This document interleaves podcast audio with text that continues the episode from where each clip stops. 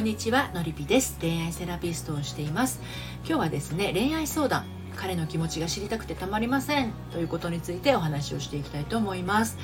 例えば私って愛されてるのかなとかこんなに不安がってるのは私だけなのかな。本当は彼はどう思っているのかとかね、まあ、彼の気持ちが知りたい不安でならないんですってそんな風になってるあなたへお伝えしたいことを、えーちょっと順序立ててお話をしていきたいと思います。結論から言うとですね自分に安心してないということですね。彼女側さんがですね、まあ、要は不安に思っている方ですね。相手の気持ちが知りたくてたまりませんって思っている側が自分に安心してないっていうのが結論です。はい、では順番立てていきますけれどもですね。あのそもそもその彼の気持ちが知りたくてたまらないっていう人はですね今そのお付き合いをしている段階でとかだったとしたら態度で分かってないっていうことなんですよね。彼の態度とか言葉がけとか、あのその接触の仕方で、えーと、どう思われてるかがめちゃくちゃ不安な状態なんですよ。彼とのお付き合いの中で彼の行動言動が自分の中に安心感が湧いてきてないっていう状態ですよね。はい、っていうことはあの、まあ、物理的にその接触回数が少ないっていうのもあるかもしれませんけれど最近の、えー、傾向としましてはですね LINE とかメールで要件を済ませがち。これがすごく大きいと思います。あの文字だけで済むじゃないですか。で文字っていうのは温度乗っかってないんですよね。体温が乗っかってないんですよ。パッションが乗っかってない。ですのであの自分が勝手に解釈するわけですよね。例えばあのごめんねっていう一言もですね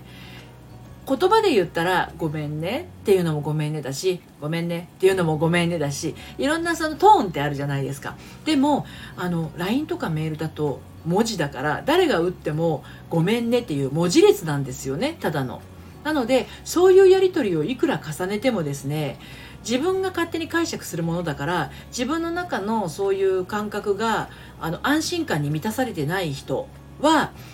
どんな言葉をもらっても安心できないんですよ。うん、からくりとしてはねだから LINE とかメールを多いんだとしたらそれやめてみるのが一番です。で LINE とかメールができなかったらじゃあどうするかって言ったらもうリアルで会うか話す。電話で話すとか、まあ、Zoom で話すとかね画面越しに話すとかそういう方になっていくと思うんですよね。これの方が全然こう人となりもわかるし声の調子もわかるし表情顔色もわかるし目の動きとかもわかりわかるじゃないですか。もうリアルで会ってればあの真横にいるわけだからあの温度もわかるしそれから息遣いとか体温とかそういったものも真横に感じられるわけですよ。五感で自分の気持ちが安心感を得るのと目で見た文字から安心感を得るのでは全然違うんですよねそれと同時に自分の中にあまりにもそういった妄想が広がりがちな人っていうのは文字だけのやり取りをしていると良い妄想は良い妄想でどんどん広がっていくんだけどその良い妄想が期待になってしまってそれが違った時の落胆といったら半端ないんですよねでそういう良い妄想をしてへこんじゃう人と悪い方に悪い方に考えてしまってなかなかいい方向の解釈ができなくってなんか暗い子だなって思われちゃったりっていうのがありますね。はい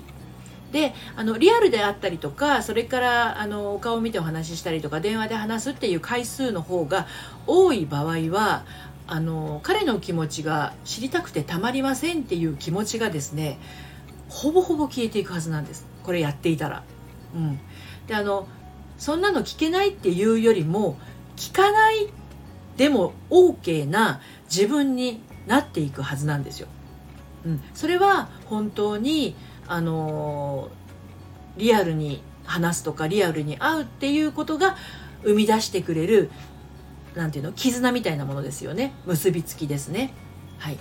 であいくらあってもですねなんかこう不安が埋まらないってなってくると相当これ自分に安心していない状態なのでまずはそういうふうに私のこと好きとか私のことどう思ってるとか、うん、あの相手の気持ちが知りたくてしょうがないっていうところから一旦こう客観的に俯瞰するような状態にならないといけないんですよね。相手にいちいち自分のことどう思ってるって聞かないでも OK な自分になるっていうのが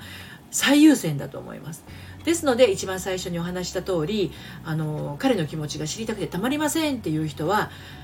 彼のことを気持ちが分かんないのが不安なのではなく自分に安心してないっていうことです。自分っていうものに安心してないっていうことですね。それは自信がないとかそういうことではなくって自分のことがグラグラグラグラしている。だから本当に彼のことを好きなのかどうかすら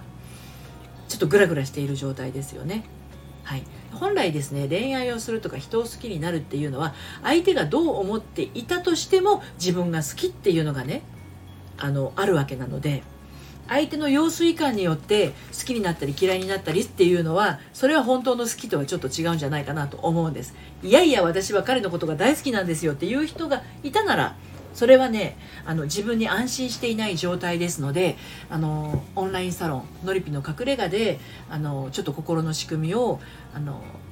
触れてみるのもいいかもしれませんしえーと、のりぴ塾の初回カウンセリングでねあのどんな時にその不安を感じるのかを私に思いの丈を話していただければですねその悩みが生まれた原因と解決するための方法というものをですねしっかりとお伝えをしています。はい、で今ちょうどですねバレンタイン企画としてですね初回カウンセリングは LINE からお申し込みをいただけますとですねちょっとお得に 普段よりお得にバレンタイン企画なので、うんと受けられますので LINE の方からお声声かけいただければと思います。ということで今日も最後まで聞いていただいてありがとうございました。それではまた。さよなら。